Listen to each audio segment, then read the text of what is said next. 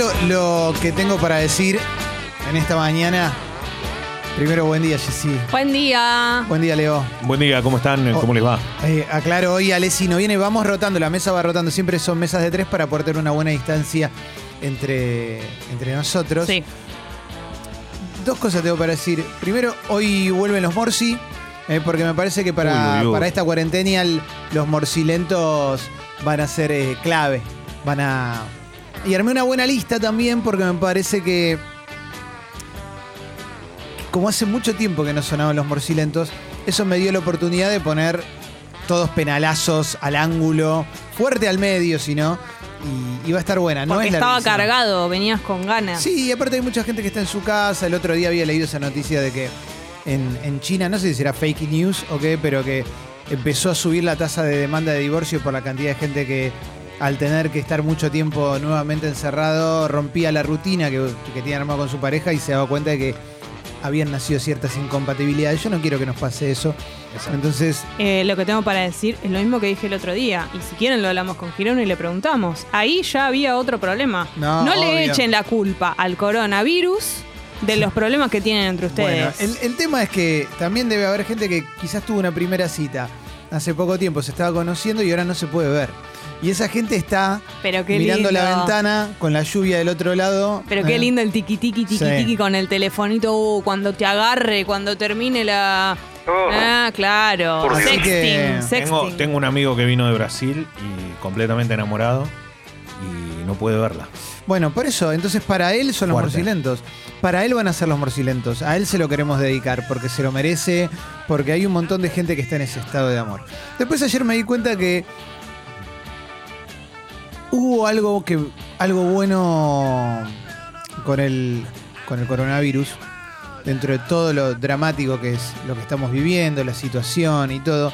Es que me llegó el primer meme de negro de WhatsApp relacionado con el coronavirus y Te cambio el día. pero ¿sabes qué me pasa? Estamos todos en, en un estado de tanta tensión, tanta tensión, que te llega el meme del coronavirus, es simple. Alguien Claro. te manda el termómetro con la fiebre, lo abrís tú, un negro de Es WhatsApp, hermoso. o, o dos personas muy Sí, bien. en este caso era en fin. Marito Baracu, ¿no? No, eran dos personas que estaban muy arriba. Pero bueno, no importa. El asunto es que algo tan sencillo y que en cualquier otro momento decís, bueno, sí, ya caí mil veces. Me alegró la, la- tarde. la comiste Eh, entera. Me alegró la tarde, exacto. Y se, y se lo mandé a un montón de amigos. No, y una me, cosa. me distrajo por un rato. Sí, imagínate esa, esa, esa pavada, lo bien que te hace. Por eso también entiendo que hay que apuntar a las pequeñas cosas de la vida. A mí lo ¿Eh? que me está pasando es que hay cosas que a mí no me vuelven loca. Por ejemplo, ir a un bar a tomar una birra con unas papas. Poner. Lo hago si el plan se le ocurre a otra persona y qué sé yo, por lo general, ¿no? No es una cosa que a mí, que yo desee y diga, che, vamos a tomar una... bir-". No es un deseo mío. Ahora me está pasando que como no lo puedo hacer, tengo fantasías con eso. Digo, Sí. me encantaría algo tan simple como ir a un bar a tomar una birra. Y no es algo que yo desee, pero me Claro, empieza a pasar en- eso. En el día a día no lo pensás. Quiero hacer cosas que son Puede ser. mi- eh, de- del día a día, pero que no, no se me hubieran ocurrido a mí. Mm. Sí, sí, sí. Cierto. sí, no es sí. que sueño con irme de viaje.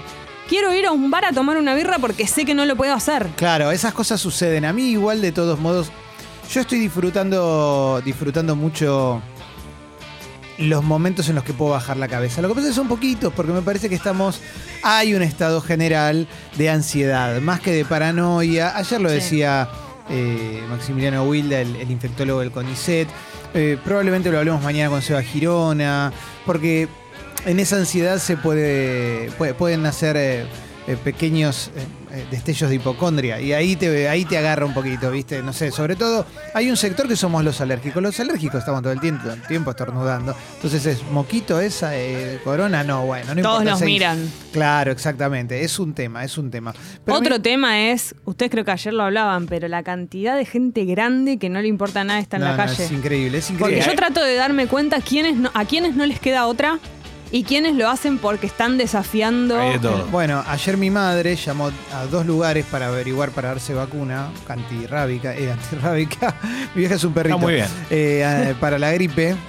Y me acuerdo porque se me mezcló, le toca la- la- las vacunas a los perritos también, pero no, bueno.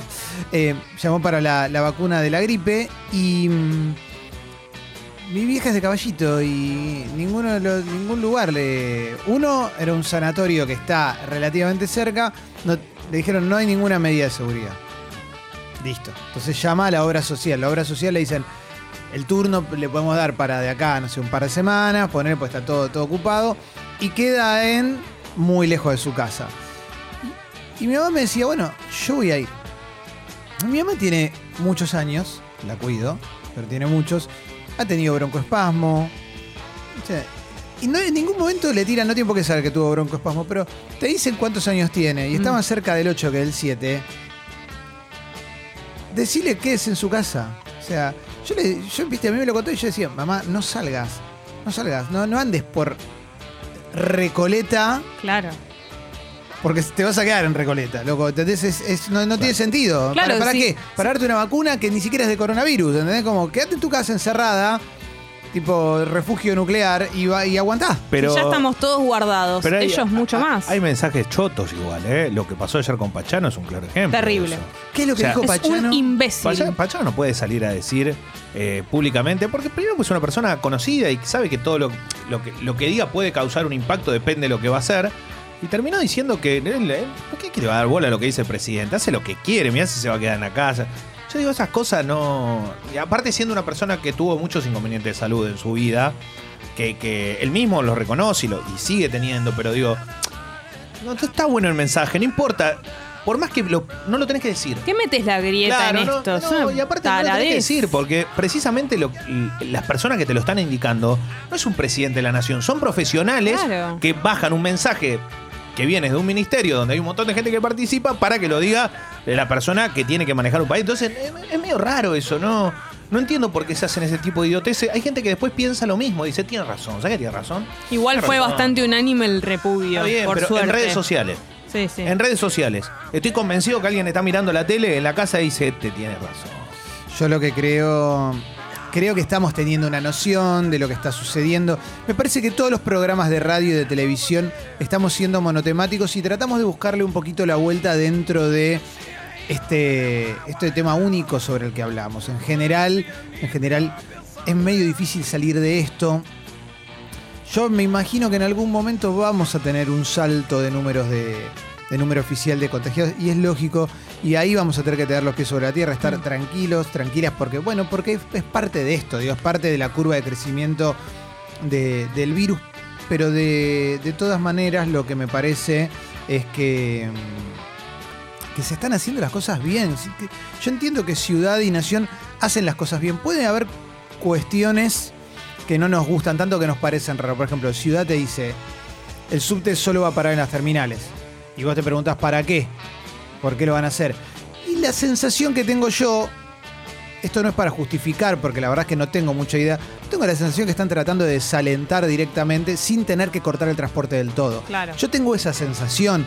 No debe ser sencillo hacer un equilibrio desde el lugar de arriba cuando tenés una pirámide de un montón de factores y circunstancias, sobre todo económicas. Entonces no es tan sencillo. Lo mismo con, con Los shoppings también, Los shopping- que no, no, no están suspen- no están cerrados. No Sí. sé con qué tiene que ver, con que no se queden sin laburo. Sí. Y después está la parte que los que trabajamos en los medios no tenemos forma de comprobar al 100%. Por ejemplo, yo la cantidad de mensajes que recibo por privado de gente que labura en obras sociales y prepagas que me dice que no se siente cuidada en este momento es gigantesca. Digo, no lo podemos probar porque es la palabra de una persona. Yo no puedo salir a decir, quiero decir que Pipito Medical o, o de no están cuidando, pero se nota que hay empresas que no están acatando protocolos de seguridad, o por lo menos no están estableciendo protocolos para cuidar a la gente. Por otro lado, sí, hay sectores que están, que están experimentando pérdidas grandes en serio. Por eso también entiendo que Ciudad le ponga restricciones a los restaurantes, no pida que cierren. Diga, bueno, delivery y takeaway. Que igual es jodido también, Sí. ¿eh? Es jodido, es jodido porque te da No, cagazo. la situación aparte es... eh, esto me parece que está marcando también y está desnudando una realidad argentina, ¿no? Que la mitad de la población trabaja en negro. Bueno. Eh, y eso, pero se siente.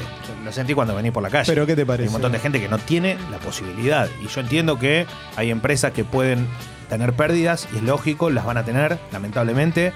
Eh, hay empresas que pueden permitirse eso. Hay muchos lugares donde el home office termina siendo un resultado positivo, donde hay empresas que se están dando cuenta que hay personas que rinden de igual manera, estando en el trabajo que no estando, físicamente digo, ¿eh? Eh, que es una nueva forma también de laburar en todo el mundo, no es solo acá, sino digo en todos lados. Sí. Pero después está el otro, el que, el que no tiene una ayuda de ningún lado porque no está bajo un montón de reglas. Bueno, Y hablando se- de y se- eso, y se nota mucho.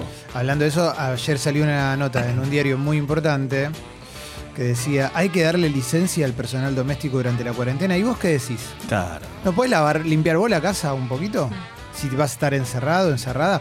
Pero realmente, o sea, ¿no tenés un poco de noción que probablemente la persona que te va a limpiar a tu casa no tiene todas las herramientas para después, si se agarra algo, Obvio. curárselo de la mejor manera? Y aparte de la misma forma que vos ¿Cuál es estás la en cuarentena? Sí. esa persona tiene derecho a hacerlo Claro. también. en la Sí, cuarentena. sí. ¿Cuál es la pregunta concreta de si hay que darle licencia o no? Y todo lo que se pueda tiene que dar licencia. Por eso, acá estamos lo mínimo indispensable. Congo es un medio chiquito. Fíjate los medios grandes, cómo han reducido también, ¿viste? Bueno, en, en base a esto vamos a hacer el programa. Por supuesto que la idea es que también la pase bien, porque no vamos a hacer programa bajón. eh, no vamos a hacer la fiesta de la alegría, pero tampoco es eh, un programa bajón. No, Es un que sea programa- pasable para cuando estás encerrado. Vamos a pasarla bien, vamos a pasarla bien, vamos a hacer un buen programa. Yo tengo Eh, hay un más montón de hambre que cosas. nunca en esta cuarentena y todos estos días. No sé Sí. qué me pasa. Eh, hay un pero es algo que no sé si es mi cabeza, pero aparte nunca me siento llena. No es que como y en un momento digo, uh, Basta. no, comí un montón. Todo el tiempo tengo. Solamente me controlo, pero si fuese que yo- si fuese por mí, Estás todo el día Todo el día comiendo. Yo pasé de haberme anotado en el gimnasio en una pileta a los cuales no pude ir a decir, bueno, Total. ganar- ganaré un par de kilitos, comeré mucha harina y bueno, ya fue, qué sé yo. ¿Viste? Porque en definitiva, ¿qué es lo que más comes? Está- Yo estoy comiendo más Sí, harina, fideo, más obvio. harina y bueno, sí, claro. Terrible. claro, claro. No, hay que poner en práctica los entrenamientos adentro de la casa que está dando mucha gente por Instagram o en YouTube. Ah, Después bien. tenemos que hacer el desafío del Uf. papel higiénico, vamos a hacer. ¿eh? El jueguito con el papel higiénico. ¿Cómo- ¿Qué es? Que, y lo están subiendo todos los futbolistas. Dale. Están subiendo a Instagram, hacen jueguito con un papel higiénico. ¿Con el Claro. rollo? Con el rollo. Diez Pero jueguitos. después se usa ese rollo. Sí, bueno, yo Lo video. descalzo, no lo haga con zapatillas. Sí, claro, se hace Ah. descalzo, se hace descalzo. Bueno, O sea, y si solamente se- lo llenas de hongo, digamos. Claro, se te cae al Y- piso y. No, yo lo uso de vuelta, ¿eh? Le saco la primera capa y lo uso. Sí, sí. No, por Como eso. Jimena Barón, que subió un video, yo no lo había visto, me lo mostraron hace un rato, eh, usando, haciendo pichín con el papel higiénico y agarrando un cuadradito y pasándoselo. ¿Un cuadradito solo? No, sí, no te limpiabas nada, salvo que tengas. Como en Seinfeld, ¿viste? Que Yo no puedo, necesita un claro, yo cuadradito. no puedo un cuadradito solo. Un cuadradito, eh, no, no, pero eh, adelante. era. No, no Igual. importa. Igual, no, igual, obvio que no, obvio que no, pero bueno. La casita no se puede con un. Salvo, para. Salvo que sea un papel higiénico de muy buena calidad. No, Pero un papel no ¿Quién- podés. secante. ¿Quién, es quién eso, se compra ese papel Claro. higiénico? Ese que es todo bien Jimena Barón, gordito. que es exitosa. No puedo. Buen día, Guido. Buen día. En esta la banco a Jimena Barón. Yo creo que es, eh, por lo menos, no sé en la mujer, eh, pero en el hombre se puede con un cuadradito. Pero es- Es porque pero vos estamos tenés hablando de la vallaina. Está bien, bueno, pero si ella está hablando en, con- en- A ver, para que todos cuidemos el papel y demás, los hombres lo pueden hacer. Entonces, la mujer. Bueno, por lo menos un 50 porcentaje. Pero los hombres lo pueden hacer ¿dónde? En el pito. Cuando ¿Pero vos vos me haces estás pis. jodiendo? Cuando vos haces pis. Pero es queda una muy poca gotita, lo que ustedes largan. Claro, Nosotras no, no. es un. Bueno, hay que, hay que colaborar, Jessy. Cuando vaya al baño la próxima y me limpie, les voy a mostrar. No, No, no. Ah, déjalo Bueno, así Déjalo ven. ya está. Ya no. Tenemos sabemos. que compartir todo. No, no. Ay, ay, ay, ay, ay, ay. ay. Es un, char- un mini charquito. Charco. Salvo que te quedes un ratito y estoy haciendo el movimiento. Se como entendió, se entendió. Sí, sí, sí. escurriendo. Entendimos, entendimos. Pero bueno, em, Para, ¿puedo preguntar que manden a la app cuántos cuadraditos usan las chicas de sí. Hay un papel capítulo, higiénico? hay un muy buen capítulo de Seinfeld Elaine. que Elaine pide un cuadradito solo aunque sea, porque está en un baño público. Es que si estás en una situación de emergencia, obvio que un cuadradito te va a servir antes Sí. que la nada. Pero la verdad es que a, a mí no me alcanza un cuadradito solo. Sí, dos. Sí, sí, sí, sí, sí. Eh, Como mínimo. Para quedar seca. Ay, ay, ay, ay. Ya está, ay. ¿no? Estoy viendo la cantidad de mensajes que están llegando. ¿Qué hay ahí? No, no, llegaron. eh, llegan Reconozcamos mensajes que hay en- buenos audios, ¿eh? Sí, sí, sí. Che, le mando un mensaje, un, un saludo muy grande a, a Pablo y a Paola, que son pareja, y nos escuchan desde Bariloche. Qué lindo. Y pues, lo acabo de ver y me puse recontento porque nos escuchan hace bastante por Spotify y hoy se hicieron socios del Club Sexy People. Qué Eh, lindo. para ustedes también hay regalos porque si, si ganan se los enviamos. Obviamente eh, vamos a acumular regalos por un, por un mes o Claro. 15 días, no sé lo, lo que dé. Pero gracias por coparse. ¿eh? Pablo y Paola son una buena pareja para hacer eso shipeo, como dicen los chicos. ¿Qué es ¿Qué shipeo? shipeo? Shipeo es cuando unís las dos, los dos nombres. Por ejemplo, por ejemplo sería. Pa- Pabloa. Pablo, ah. Ah, ¿Entendés? Está Como bien. Benifer, Exacto. Brangelina. Exacto. Qué lindo, ¿eh? Qué lindo. Che, bueno, Bueno, fui un poco joven recién. te quiero contar que hoy vuelve Estadio Azteca. ¿Qué? Impresionante. Uno de los mejores podcasts que se hicieron en, en Impresionante. 2019. Arranca su segunda temporada con Federico Yáñez. ¿De qué e se trata? Ignacio Fusco. ¿Se puede? Todavía no. Después, después. Porque No, quizás cosa. hablemos por teléfono con alguno y nos lo cuente. Vamos a ver, vamos a ver. Son muy buenos, loco. La verdad que es muy recomendable con la edición del querido Martín Mesuti, por supuesto. Crack. Mm. Voy para allá. Ayer me enganché. No sé si a ustedes les pasa, pero ayer lo habíamos comentado que agarrás algo, no sé, te puedes ver una serie, la, la- la abandonás a los cinco Sí. minutos, mirás el celular. Entonces, lo que hago es o tratar de ver algo que ya haya visto o algo que ya más o menos conozca la temática e ir viendo y viéndolo en cuotas. Y salió una una serie sobre Luna Bomber. Yo soy muy fanático de la historia de Luna Bomber. Me parece ¿Qué es un el Luna caso, Bomber? Es un caso bueno. espectacular. Y salió una serie que son cuatro capítulos que la fui salteando porque quería ver partes. El Luna Bomber el otro día se lo contaba. Y el Luna Bomber era un tipo que tenía coeficiente intelectual de 167, coeficiente de género. Tranca. Se llamaba Ted Kaczynski y mm, era un yankee que había estudiado matemática. El tipo había- a los 16 años estaba en Harvard. Era un genio. Venía de una familia normal, era un genio. Y cuando terminó la universidad, hace un doctorado en, otra universidad para convertirse en, más capo de las matemáticas. Y una vez que y, dando clases y daba clases, qué sé yo, junta una guita. Y con esa guita, más la guita que le podían pasar los padres mensualmente, porque tenían unos ahorros en un, no sé, una cosa así, ¿viste? Eh, agarra, se va al, al campo, va con una inmobiliaria y les dice, la propiedad más alejada que tengas. Esa cabañita de 4x3. O sea, una cabañita ínfima en medio del campo, en medio, en medio del bosque. Y se va a vivir ahí porque el tipo estaba en contra de la tecnología y del sistema capitalista y quería vivir libre. Estamos hablando de un genio, no de un hippie, Sí, sí, sí. no un hippie del telar de la abundancia, ¿eh? un genio, genio. Y mm, un genio, obviamente, limado. Que en el último tiempo de, su- de la universidad y que daba las clases, eh, había empezado a dar señales de que se estaba convirtiendo en una persona medianamente antisocial de base. El tipo se encierra y mm, se pone a fabricar bombas caseras.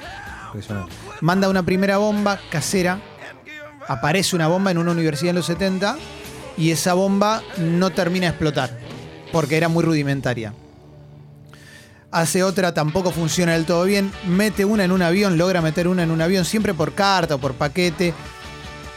Y va desarrollando cada vez más complejidad en las bombas hasta lograr que sean artefactos mortales. En el medio genera artefactos que, que hieran a la gente. Le decían una bomber por University Airline Bomber. Una bomber. Mm. Bueno, durante casi 20 años estuvo haciendo esto, recluido en el bosque. Los vecinos, tenía vecinos que tenían una, un aserradero, pero era el, el vecino ermitaño. Él quería ser un ermitaño. Y la familia sabía que él vivía en el bosque, no sabía qué hacía. El hermano lo quería mucho y se mandaban cartas. Entonces, ayer lo que hice fue ver la serie porque quería corroborar un par de cosas. Entonces, adelanté hasta el último capítulo, después hasta el penúltimo.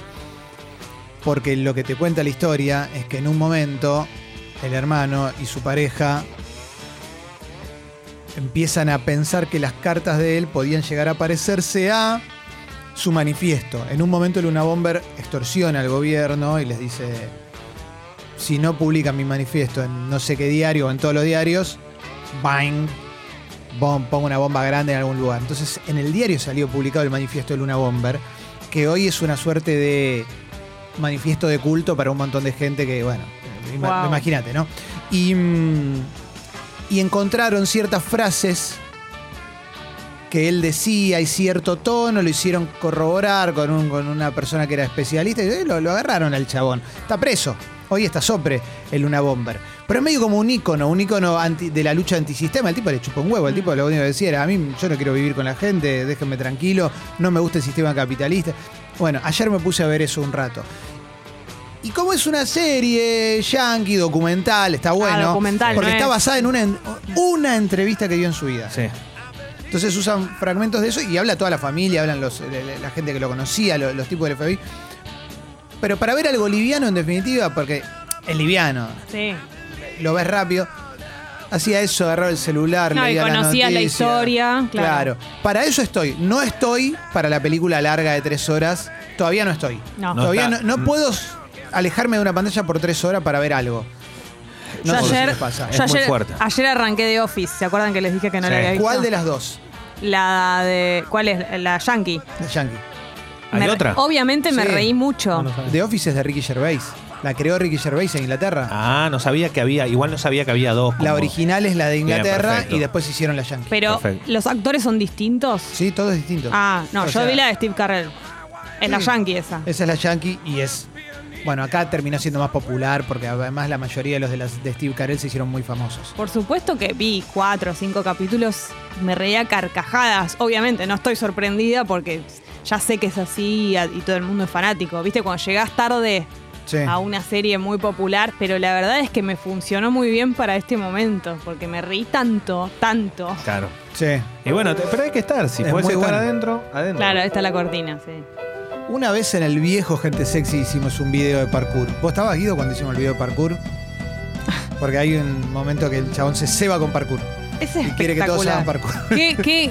Todos son excelentes. O sea, todos los Sí. personajes. Trataba de pensar qué personaje me gusta más. Ahora me diste ganas de verla. Pero él es una cosa que no se puede creer. Ahora hay una. hay relecturas de la serie, como con todo, que son muy buenas también, que bueno, no, la, no voy a alimentar esas No, no, bueno. Pero muy bueno. A, a mí me gusta mucho el chabón, el actor ese que se llama Rain Wilson, el, el que es el buche de él. ah, sí. Que hizo un par de películas. Hay una película y su que hizo. cara es perfecta. La cara es increíble. La hay una película que hizo la que él tocaba en una banda y lo echan y después se hacen mega famosos y él quiere ser famoso después. Es un genio. Perdón, no tenemos Tollback. Dwight es el Dwight, Dwight, nombre. Dwight, Dwight. Qué Dwight. buen actor. Y no, y ella, la recepcionista, creo que es el personaje que más me gusta. Es muy buena la recepcionista. eh. Me piden a Bumburi para los morcilentos en un Qué ratito. cosa, ¿eh? y- No sí, pueden sin cesar el pedido, el pedido de Sí. Bumburi. Che, con el Luna Bomber no conté todo, eh, por si les interesa. El Luna Bomber en sus propias palabras. Sí, sí, sí, sí. sí. Eh, También terminé Working Moms, que les conté que la vi el otro día, que les conté que la arranqué en muy poco tiempo. Sí. Si les interesa, eh, es divertida. Son un grupo de madres, como su nombre lo indica, Sí. que todas, bueno, laburan y qué sé yo, y está como un poco. Estamos acostumbrados a ver series o películas en las que el hombre es el que sigue, bueno, la tradición, como Sí. el hombre sigue trabajando y la mamá cuando tuvo un bebé se queda y qué sé Sí. yo. Bueno, acá es al revés, en, la- en casi todos los casos. Y, y bueno, todas las cosas de sacarse leche, de todo, bueno, pero como muy divertida. Bien. Y todos los personajes están muy buenos, muy, muy buena actuada. Está en Netflix. Uf. Leo, no estás pudiendo eh, cuarentenear porque tenés No, 70 no, estoy- trabajos. soy- no puedo más, pero. Y no, pero no paranoiqueas. No. Un poco. Tranquilo, tranquilo. Ayer tuve que hacer muchas cosas que eran aparte a la tarde, por ejemplo. eh, fui a buscar un repuesto, viste, todas esas cosas que vos Sí. decís, ¿por qué tengo que, estoy haciendo tantas cosas? Eh, ¿qué- ¿Con qué necesidad? Y bueno, entonces me moví un poquito, pero después ya otra vez a trabajar. Y la verdad es que me encantaría ver algo. Lo que pasa que no sé, eh, a mí me frena que si quiero ver algo, por ejemplo, tengo que hacer tantos capítulos para llegar al final. Sí. O sea, pero ¿por qué te interesa tanto el final? porque es, quiero verla toda. No quiero ver un pedazo y después no verlo más. No, pero digo, de a poco, aunque tardes, no sé, yo de Friends tardé un año en verla. Pero no podés. y ver disfruté Friends. todo. Pero No es que quería llegar desesperada al final. Mirá, si viste todo Friends, de verdad, es porque tuviste mucho tiempo al pedo. Yo pero no- te no. digo que en un año la vi. No es que la vi en dos meses. ¿Pero cuántas temporadas son? 10. Diez. ¿Diez Y los capítulos son largos. ¿De una hora los capítulos? No sé si tanto, pero tienen muchos capítulos cada temporada. o sea, es una serie tiempo. larga. Es mucho tiempo. Bueno, pero distribuido en un año. Sí, a- está bueno, digo, para. Soy más de serie corta, pero la verdad que está bueno cuando te enganchás con algo y lo ves a fondo. Es lindo. Ah, lo que pasa es que te mata, no puedes largar, ese es el problema. Claro. Che, también le quiero agradecer a Zacarías Federico, un oyente que ayer escribió, lo pasó en limpio, la cantidad de documentales deportivos que recomendamos ayer. ¿eh? Quizás alguno que otro eh, no esté bien puesto el nombre, pero en general es un lindo trabajo que hizo. ¿eh? Así bueno. que le Capo. Agradecemos eh, a Zacarías Federico un copado. ¿eh? Gracias. Sí, sí, muy, pero muy bien. ¿Vieron alguno de todos los que hablamos? Porque ayer- eh, a mí me llegó mucho mensaje de gente que vio el de la leyenda de Titi Shev. ¿Viste? Informe Robinson, un documental que a vos, Jesse, aunque no te guste el fútbol, te va a encantar. Es una historia hermosísima y de 25 minutos. ¿Dónde está? YouTube. En YouTube. Informe Robinson, la leyenda de. Y después. Buen día, Sucho. Buen día, chicos. Yo justo te iba a preguntar, Clemen, porque me quedé sin series más o menos para ver. Ya estoy terminando Community. Y dije, me voy a poner con Curb Your Enthusiasm. Sí. Y cuando me iba a ponerla a ver, son 10 temporadas. Ah. dije, y me pasa Out. eso que dice Leo, Ah, ¿viste? nah. Haz una cosa, ¿te puedo recomendar una cosa? Empiezo desde. Mira la última nada más. Nada, pero ¿se entiende? ¿Pero por Eh, qué? te- La va a te- te hago un- disfrutar. te hago un paneo. Yo te digo, No. Sucho, vos que te gusta mucho esto fuera de joda, lo digo, te gusta mucho hacer chistes con tu judaísmo y con Sí, todo eso. sí. Bueno, el chabón no tiene un límite, porque todos los chistes que hace son perfectos. Entonces te va a encantar.